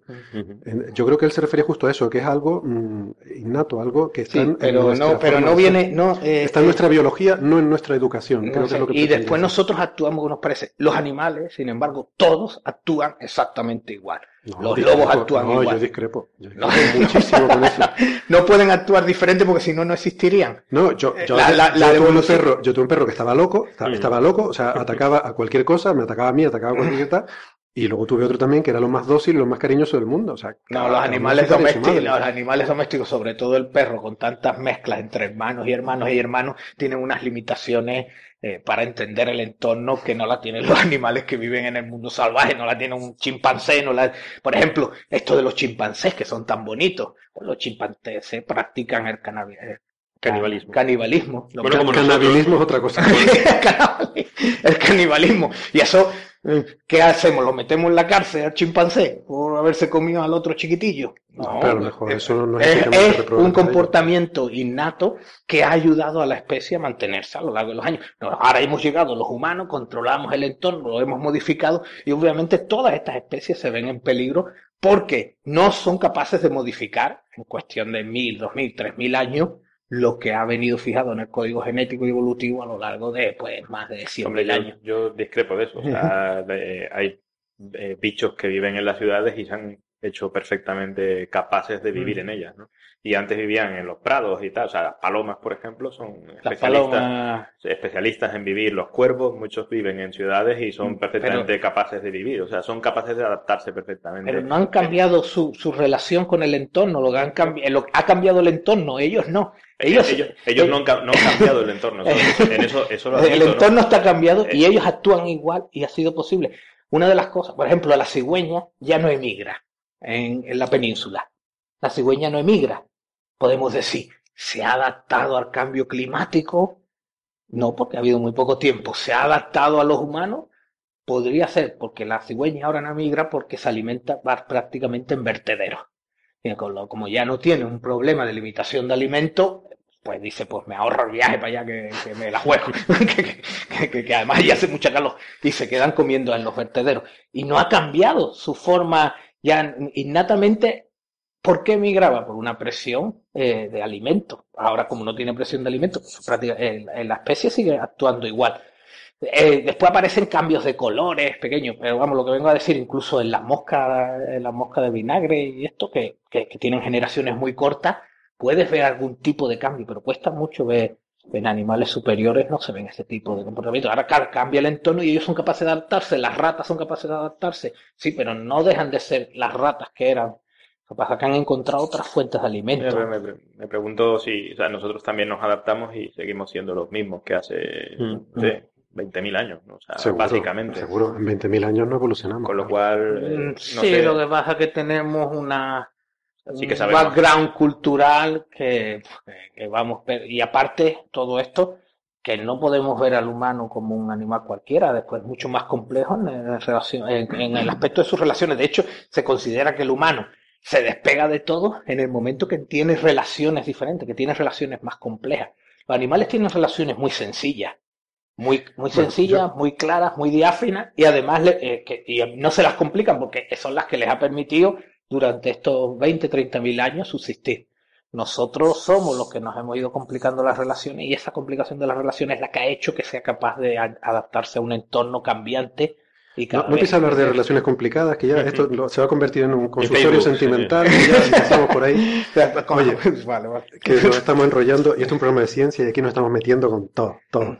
Con los animales, Con los animales, esto es más filosófico. Bueno, pues de todas formas, para, para el corolario de el, Instituto Nacional de Salud de los Estados Unidos se piensa quitar los chimpancés de encima, y hay muchos investigadores en contra. Y los que están más en contra son los que quieren, los que están trabajando en conservación de la especie. Pero, pero una cosa, vas a tener que, experimentar con humanos al final, con lo cual sí, pero eh, los, animalistas ven bien que eh, con humanos con sí. humanos sí, ah, pero además lo hace por dinero. Sí, porque primero empiezas en África, ahí están los problemas que decía José. nunca, se, nunca se ha empezado un experimento con humanos en África. El comentario era sarcástico.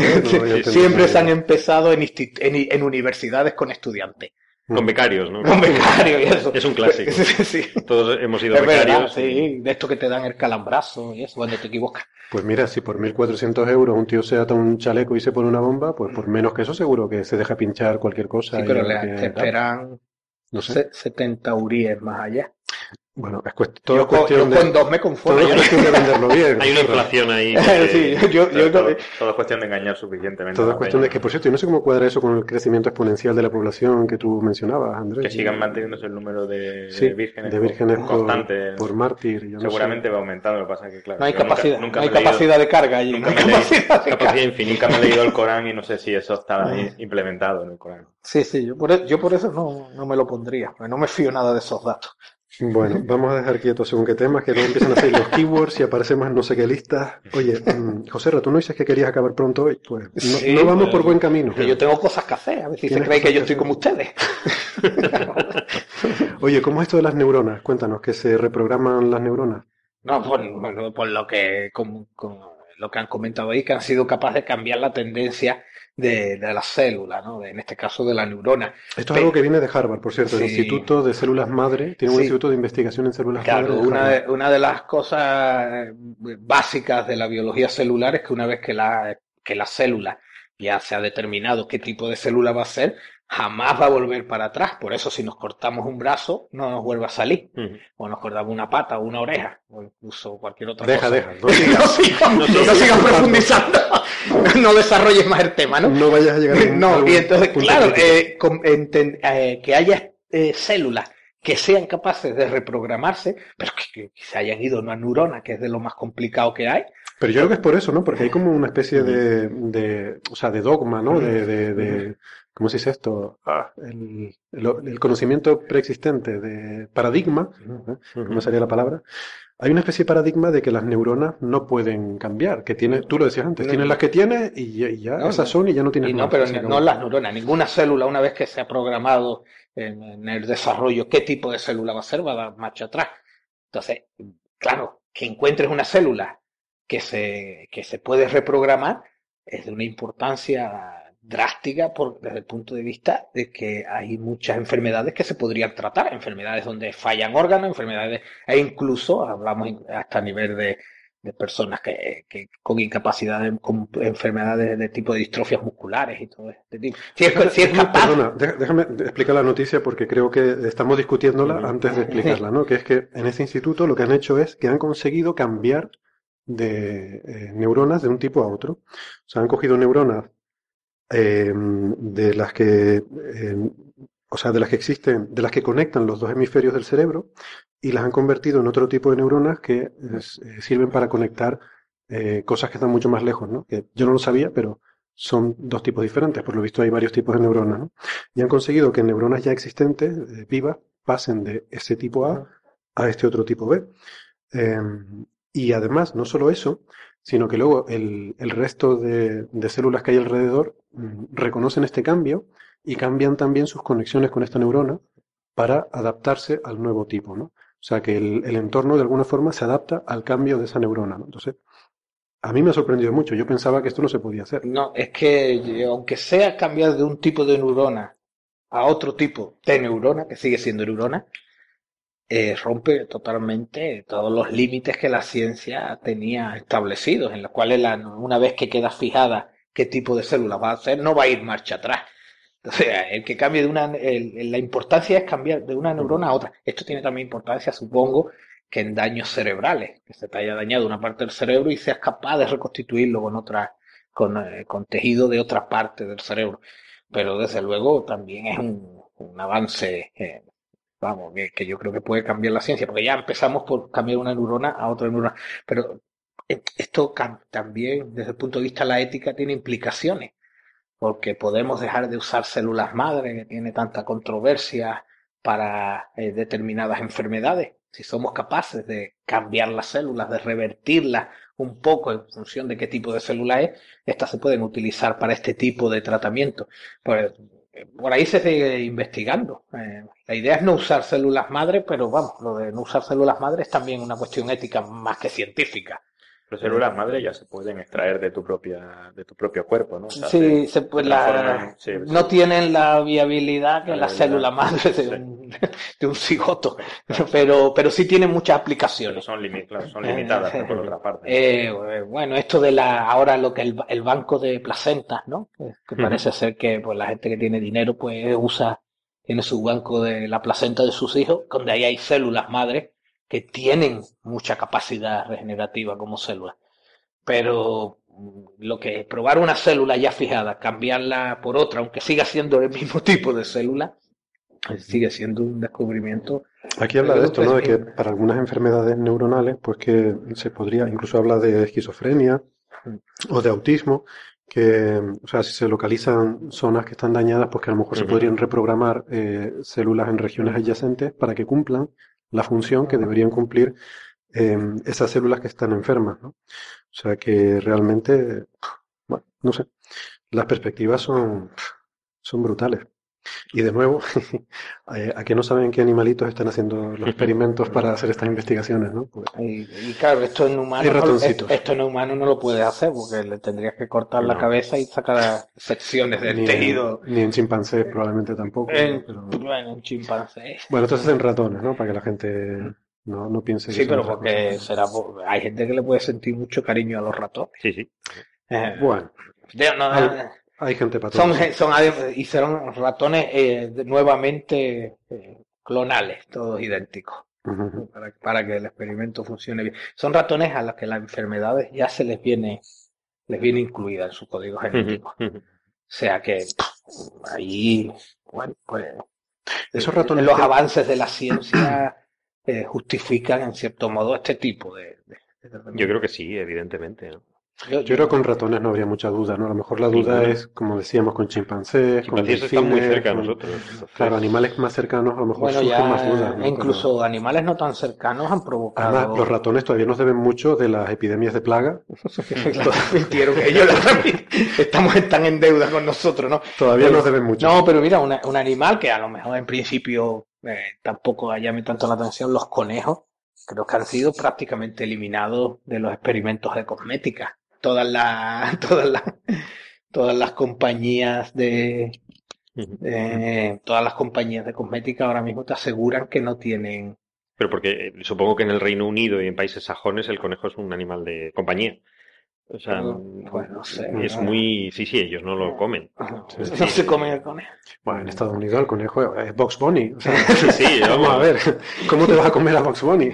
Ah, hay un salto, hay un salto conceptual, ¿no? Entre la, la, me- la farmacéutica para curar a la gente Claro, y la- y sí, claro. La- es la justificación. Yo, yo recuerdo haciendo prácticas de, de fisiología animal donde pues nos daban un ratoncito, lo teníamos que vivo, había que diseccionarlo vivo, Pero dormido, con, dormido. dormido, y había que después pues darle impulsos eléctricos para ver cómo reaccionaban los músculos. Bueno, un, un experimento. No sé si me sirvió de mucho, pero bueno, la cuestión es que rajamos el ratón.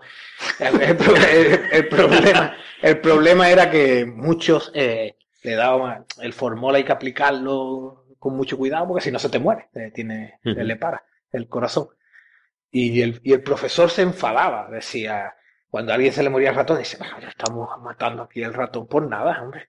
Decía, no, no vea, si en cierto modo había una empatía con el ratón, digo, bueno, lo vamos a matar, pero, Pero con por, un fin. por- con un fin, pero sí, matarlo por matar, eh, ya por fan, no. Y, y que no, y que no sufra, sobre todo. Eso se llama, se llama toreo, pero bueno, es otra cosa. Bueno, pues, pues sí, eso, perspectivas muy interesantes, buenas noticias que nos llegan y, y nada, aquí sí que no dice nada de, de experimentar con humanos, yo creo que esto todavía está lejos, pero, pero sí. Bueno, em, yo quería también hablar del tema este del detector de materia oscura, que no sé si han visto la noticia, me, me parece súper interesante, ¿no? Que hemos estado hablando mucho sobre pues esa, esa materia invisible que no podemos tocar, que, que está por todas partes y que, que solo podemos sentir su gravedad, ¿no?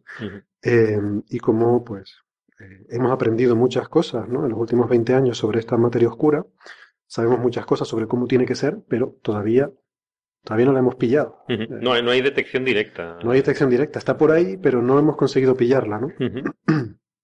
Bueno, pues se ha construido eh, un experimento que, eh, bueno, que acaba de empezar a funcionar estos días eh, y que su objetivo es justamente ese, ¿no? Es detectar la primera partícula WIMP de materia oscura. Y para esto, pues se ha hecho en el laboratorio subterráneo de Gran Sasso, que está cerca de Roma, eh, en un sitio enterrado, pues no me acuerdo, a un kilómetro. Un kilómetro, uno, profundidad. 1400 metros bajo, bajo roca. Sí. Y esto se llama el Xenon 1T, ¿eh?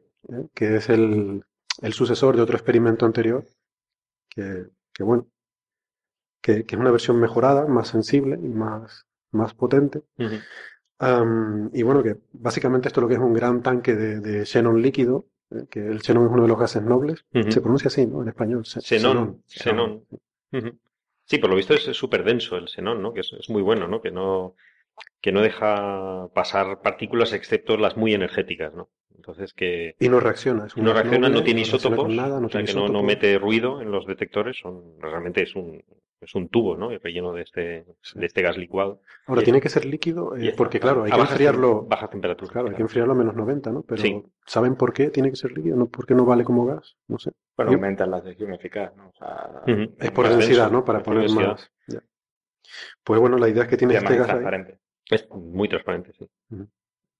Tiene este gas y cuando llegue una particulita de estas de materia oscura, eh, con mucha, mucha suerte, interactuará con alguno de estos átomos y de ahí se producirá, pues, al final de, de- de una serie de reacciones sale eh, un fotón de luz que se puede detectar en una serie de detectores y además también salen electrones que luego también se detectan por otra parte, ¿no? Entonces, la, la combinación de la detección del fotón y de estos electrones es lo que te da la seguridad de que has detectado una partícula de materia oscura. Esto es muy, a ver, una, una interacción entre partícula de materia oscura y átomo de xenón es muy improbable, pero como hay tantas, ¿eh? el cálculo que pone aquí es que eh, nos atraviesan por centímetro cuadrado 100.000 partículas de Eso estas cada es como el cálculo del neutrino, sí, sí, básicamente. Sí, bueno, el caso de los neutrinos que estamos cerca del Sol, y hay más, ¿no? Eran Ujú. 100.000 millones. 100.000 millones. Sí, este es un factor un millón menos, pero bueno. Pero, pero sí, pero son muchísimas, ¿no? 100.000 por segundo en cada centímetro Cada centímetro cuadrado. cuadrado. Lo que, lo que sorprende es la, o sea, no sabemos de qué está hecho, ¿no? Pero sí están hechos de estos WIMPs, ¿no? De partículas de, eh, que interaccionan débilmente sabemos exactamente cómo deberían hacerlo, ¿no? Y justo este experimento está preparado para que en caso de que existan, que es una de las cosas que, que hay que probar, ¿no? Solo podrían interaccionar de la forma en la que está, para la que está Sí, porque hay que es sorprendente la capacidad que tenemos para, sin tener ni idea de qué es lo que estamos eh, intentando encontrar. Bueno, sí que tenemos. Es que en realidad justo el que podamos enseñar estos experimentos quiere decir que sabemos bastante de estas partículas. No, bueno, no, sabemos qué es, pero sabemos cómo interacciona, con lo cual podemos ponerle una trampa, ¿no? Claro. Sí, sabemos que tendría que chocar contra los núcleos, no contra los electrones, que es lo que las otras, los demás partículas conocidas, los demás rayos que pueden, energéticos que pueden llegar, Sabemos que rebotan con los electrones, pero con los núcleos tiene que ser este tipo de partículas. Esto tendría que ser con el núcleo. Y si no, por lo menos acotarla, ¿no? Acotar la, la energía que tienen estas, estas partículas. Mm. Esto, la idea es que esté funcionando durante dos años y a lo largo de dos años, eh, si las partículas están en el rango de masa, la clave es cuánta masa tienen las partículas. claro. Si están en el rango correcto, eh, esperan detectar del orden de 100 eventos, creo. Sí, en dos años, sí. 100 eventos en dos años. Entonces, bueno, pues oye, muy interesante esto. De hecho, ya para, para principios de año esperan ya empezar a dar resultados. Mm. Eh, ya estadísticamente debería haber alguna detección, ¿no? y, pues no lo sé. Esto, pues por lo menos nos va a permitir, en el peor de los casos, si no detectamos estas partículas, por lo menos nos va a permitir ponerle eh, cotas al rango de masas que debe tener. Decir, bueno, aquí no está. Sí, habrá que hacerlo más sensible los, los experimentos o buscar otras cosas. esto, es una, una, teoría, ¿no? Que sean los WIMPs, las partículas débilmente interactivas, pero parece la más probable. Pero parece la más probable porque básicamente no, hay otra. no hay otra. Excepto las teorías estas eh, exóticas de cosas raras, de fluidos negros y cosas muy. La es grande. Y... bueno, no lleguemos ahí, pero pero cosas muy de teorías matemáticas con difícil. esas teorías raras no, no, no, las dejes de lado, que la ciencia no va por, por mayoría. No, no, por mayoría. La, ciencia no es democrática. No es democrática, Pero hasta ahora lo que sí está claro es que la física de partículas eh, prácticamente no ha mostrado ninguna fisura. O sea, todo lo que el modelo estándar ha predicho ha ido saliendo ahí totalmente, salvo el detallito ese de la masa del neutrino, que es lo único así que, Sí, bueno, todo esto se apoya en justamente eso, ¿no? En, la capacidad, en el conocimiento que tenemos de toda la física de partículas. ¿no? Eh, porque de hecho, la detección de, esta, de estas eh, partículas WIMPs eh, ocurre gracias al bosón de Higgs, ¿no? Que es una cosa que hemos visto, visto realmente hace pocos años, ¿no? Con lo cual es doblemente complicado, ¿no? Sí. O sea, es el bosón de Higgs de la materia oscura, lo que queremos ver. ya, tiene, ya tiene gracia el asunto. Pero claro, lo que pasa es que, o sea, la pregunta es, ¿cuánto de... A ver, dicho de otra forma, está claro que detectar el bosón de Higgs nos ha dado mucha confianza de que lo que predecía el modelo es correcto, porque estaba ahí justo donde, donde decía el modelo que tenía que estar, ¿no? Em, si no hubiéramos detectado el bosón de Higgs, eh, ¿no habríamos hecho este experimento? Yo creo que sí, ¿no? No, seguro que, seguro que sí, ¿no? Lo que pasa es que, eh, digamos que la, detección depende de, la de que exista un bosón de Higgs. Exactamente, sí. Eh, que eso lo teníamos claro, yo creo, ¿no? Aunque no lo hubiéramos visto. Sí, o sea, estas cosas se tienen claro, ¿no? Los modelos eh, son tan, digamos, robustos, el modelo de física de partículas es tan robusto que lo único que hace falta es ir comprobando que las cosas van encajando. ¿no? Pero cuando uno comprueba que una cosa encaja con tu teoría, claramente te da un sitio donde anclarte. ¿no? Y, la va, haciendo cada vez más robusta, ¿no? Eh, está claro que la física se vuelve interesante normalmente cuando hay algo que no te encaja. Claro. Ahí es donde puedes aprender física nueva, pero mientras tanto tienes una herramienta con la que seguir aprendiendo. Otra cosa es, no sé cuánto habrá costado estos 3.000 kilos de xenón. No, sé cuánto, no paga la Unión Europea. No sé a cuánto se lleva el xenón, ¿no? Porque, por ejemplo, el helio sí sé que está cada vez volviéndose más caro, ¿no? Porque cada vez hay menos helio. Es verdad. Eh, pero bueno, el xenón no lo solemos usar para nada, ¿no? Mm. lo cual... para hinchar globitos, ¿no? Nos vamos a quedar sin los globitos estos de feria para... No, el helio sí, eso es el xenón no, pues ah, el suelo. Y no es con el que te sale la voz de pito, el helio. Tiene una utilidad brutal. en televisión sí, se usa un globo con xenón y se lo das a un niño, pues se pone a llorar, ¿no? Pues se le cae al suelo. Sí, sí, el, xenón es inútil. Cuando acabemos con esto, lo tiramos y ya. menos mal que hemos encontrado una utilidad para él. que sobre el coste de este experimento, yo no lo sé, pero lo que sí estuve mirando la lista de países que participan aquí. Y no si quieres te pongo la lista de países, pero, No, pero eh, entiendo que debe ser. Dime la que no está. la buena noticia es que nosotros no estamos, con lo cual eh, No, esto no va- no lo vamos a pagar, no vamos a pagar mucho. No vamos a pagar mucho. Pues muy triste, ¿no? Que no, está, no estar, ¿no? Está, vamos a ver, ¿quién es el club que puede estar en esto? Pues Estados Unidos, Alemania, Italia, Suiza, Francia, Países Bajos, Israel, Suecia, o sea, países que nos suenan, nos suenan de muchas cosas, ¿no? ¿Quién no está? Pues no está España, por ejemplo. Ujú. Y es que nuestra inversión en I+D ha caído tanto que ya... No, la tenemos mejor organizada, orientada a otros aspectos. Pues mira, la Sí. Wikipedia sale a la ayuda y nos dice que el xenón cuesta 1.200 dólares por kilo. Por Joder, kilo. pues tampoco es tanto. Estos Eh, son 700 kilos, 3.500 kilos. La que ha salido, sí. 3 millones de dólares solo de Xenon. Ujú. Pero eso lo podríamos haber pagado nosotros. En España, bueno, allí ya estaríamos en el Pedimos un proyectito al ministerio. de 3 millones. Bueno, pero esto luego cuando terminen lo devuelven. El xenón se, se recupera, sí, sí. Sí, seguro que, seguro que sí. Esto todo tal cual está, lo, Lo- tú lo- cuando terminas, sigue, Lo que ha interac- interaccionado sí queda- lo vendes en eBay. Lo, no, lo, que lo limpias un poco. lo- se lo vendes a Irán, que seguro te Se lo vende a tendrá. Dice, alguna utilidad le encontraremos. Por ponerlo un poco en contexto, por ejemplo, el litio que tenemos todos en nuestras baterías de los móviles cuesta 270, o sea que tampoco es excesivamente caro. Ya. Ujú. Pero el litio es mucho más demandado para Sí, los tratamientos, sí. para los tratamientos Hasta que se inventen baterías de xenón o algo así para los teléfonos móviles. Para los tratamientos psiquiátricos. Bueno, pues nada, ¿qué les parece si hablamos entonces un poquito de el, el planeta este que todo el mundo estaba tan contento, que era el gemelo de la Tierra, ¿verdad? El Ujú. Kepler 438b, que era un planeta igual que la Tierra, orbitando en torno a una, eh, a una estrella enana roja, pero más cerca que la Tierra del Sol, con lo cual recibía más o menos la misma cantidad de luz y calor. Yo no sé si recuerdan, pero nosotros en un programa hablamos sobre otro de estos Keplers, el que decían que era el primo lejano de la Tierra, que era más grande, que en su momento era el planeta, decían, más parecido a la Tierra hasta el momento, era Kepler 500... Ay, ¿cuál era? 500... ah, bueno, da igual. En nuestro episodio 16, tengo aquí la lista, sí. En nuestro episodio 16 hablamos de un planeta que se parecía mucho a la Tierra y tal. Y dijimos aquí que sí, pero cuidado porque si tú no sabes qué actividad tiene la estrella, eh, eso no sabes Sí. si puede ser apto para la vida. Pues resulta que parece que esa lección la acabamos de aprender con el amigo Kepler 438b, que estaba, además yo no sabía esto, la NASA tiene una lista, eh, tenía un ranking de los siete planetas o los ocho planetas más probables de albergar vida. Y este planeta, el Kepler 438b, era el número uno porque era el más parecido a la Tierra. O sea, aquí te dedicas a medir masa, órbita y distancia a Y la está. estrella y ya está. Ya dice, va, esto, lo más parecido a la Tierra, aquí seguro que hay vida. Pues resulta que una cosa que han descubierto ahora es que esta estrella, esta enana roja, mm, tiene muy malas pulgas. Tiene muy malas pulgas y tiene unas superfulguraciones cada pocos meses. eh, escupe unas superfulguraciones 10 veces más potentes que el evento Carrington. Así que, hombre, pues digamos que las probabilidades de que haya vida en este planeta ahora mismo se disminuyen bastante, ¿no? Visto.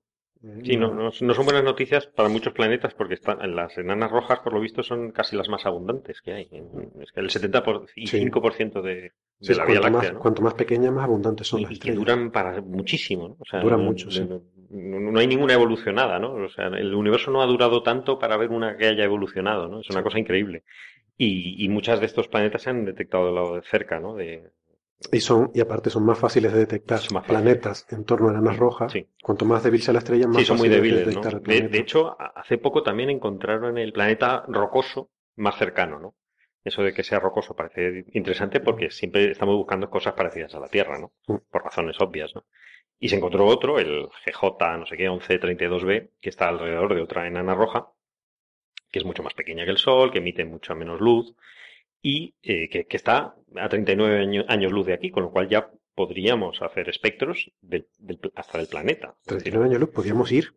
bueno, tardaremos un poquito, pero, pero sí, 30, pero que están muy 39. cerca y que tenían mucha, mucha expectativa, ¿no? De, de poder saber y cómo era ese planeta. Es un planeta, además, que era muy parecido, un 20% más grande que la Tierra, eh, de radio y un poquito más, eh, 1,6 masas terrestres.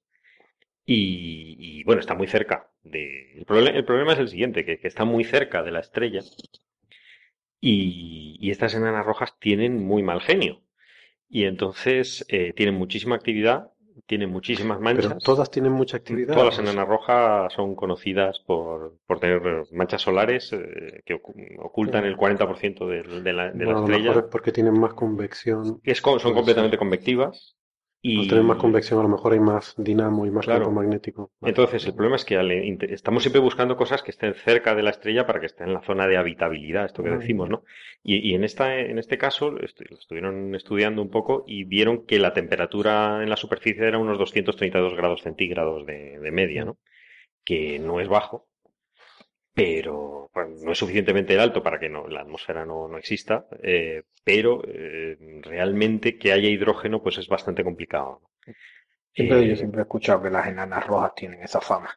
Tienen De- ma- mala no, pero de todas formas, eh, cuando se habla de habitabilidad, hay que clarificar también que no estamos buscando vida superior. No, no. Se está buscando eh, un tipo de vida posible que como las que podemos encontrar Correcto. en el planeta Tierra, en fondos marinos, cerca de, de placas tectónicas, donde se dan unos ambientes extremos y allí viven organismos, no cangrejillos ni nada, porque eso se apartan, pero Ujú. sí hay bacterias capaces de vivir en ambientes muy extremos, que se supone que era un poco el ambiente de la primera atmósfera del planeta. Pero ahora la NASA está metida mucho en este tipo de Ujú. estudios para encontrar los organismos capaces de vivir en ambientes más extremos y nos sorprenderíamos el tipo de microorganismos que se pueden encontrar eh, desde ese punto de vista, incluso con una enana roja cabreada.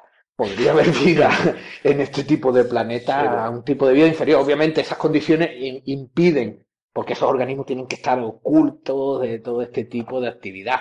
Pero ahí se podría quedar. De hecho, aquí no pudimos evolucionar porque las condiciones se, se hicieron más, más estables y, po- posibilitaron el, el gran paso de salir del agua.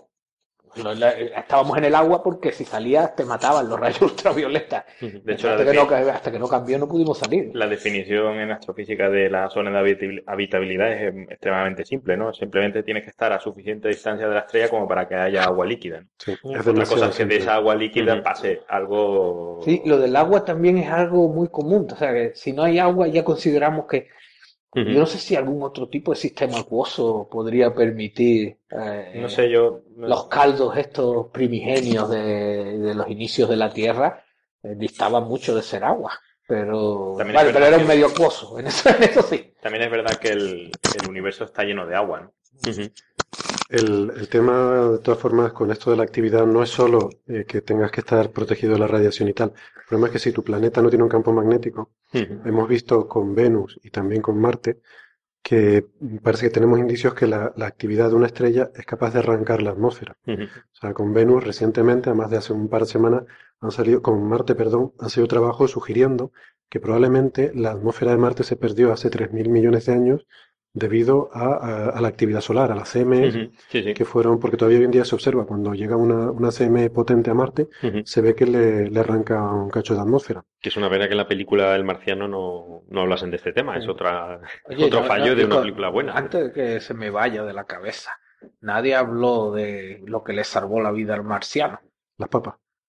No. Se, se miró a una cámara así y dice, tengo un manual de agri- agricultura. Afortunadamente soy biólogo. Soy botánico, soy botánico. Soy botánico. Además de la Universidad de Chicago, una de las mejores escuelas de Tú no viste la, la, la broma en eso, ¿no? Tú no sabías que eso era una broma. No. una ironía. Ah, era una ironía. Eso era una- Ah, Eso era sarcasmo. era sarcasmo. Sí, sí. Dios, que soy como Sheldon Cooper. No canto, no canto el sarcasmo. En el libro está muy claro que es sarcasmo. Que es, en fin, Soy botánico. siendo botánico, pues parecería no ser muy útil, pero en este caso, en este caso sí, sí. Es de los Afortunadamente. poquísimos casos en la vida que ser botánico te salva la Yo vida. te digo una cosa, yo soy botánico y no sé sembrar papas, ¿eh? o sea, que yo moriría ahí en Marte, a no ser que... Sin la Wikipedia todo el mundo moriría. porque- Sí. Y con la Wikipedia.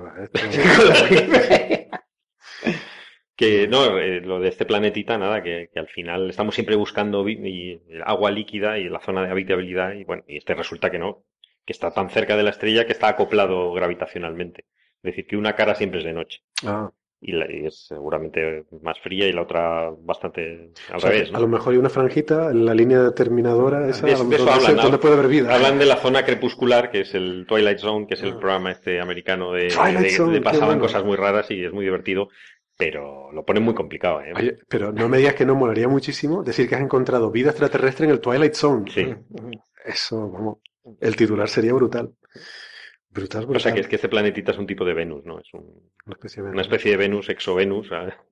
pero que si ya tiene algún hermanito donde hay agua, pues a lo mejor nos interesa. Sí, bueno, lo que sí que parece entonces que está claro es que igual las enanas rojas no son el sitio más hospital, hospitalario para No lo deben ser. ¿no? Así que no lo sé. Bueno, Pero habrá que seguir buscando, vamos. que- sí, habrá que seguir buscando. lo que, Yo- lo que está claro es que en los últimos años se han encontrado planetas eh, Sí, a mansalva, ¿no? Y entonces, bueno, ca- cada vez va restringiendo más las condiciones para intentar, eh, o sea, primero que estén en la zona de habitabilidad y de los miles de planetas que hay descubiertos, pues va reduciendo la cantidad y después impondremos que además pueda tener una serie de condiciones, por ejemplo, que su estrella no tenga una actividad demasiado fuerte y tal, y al final terminaremos filtrando, filtrando hasta que haya unos candidatos realmente fiables. Sí, yo, y yo si hay, si hay agua, pues que haya playas, ¿no? Porque yo- para mí es fundamental. Sí, O sea, porque yo estoy a Marte y que no haya playa, pues, oiga, no. no y sombrillas. no, yo no me voy. Y ¿no? sombrillas, que. Sombrillas ya las traemos nosotros. Bueno, pues vámonos nosotros a la playa, que ya llevamos mucho rato hablando Sí, y la gente, yo los veo ya quitándose el auricular de una oreja. Es que me duele la oreja ya.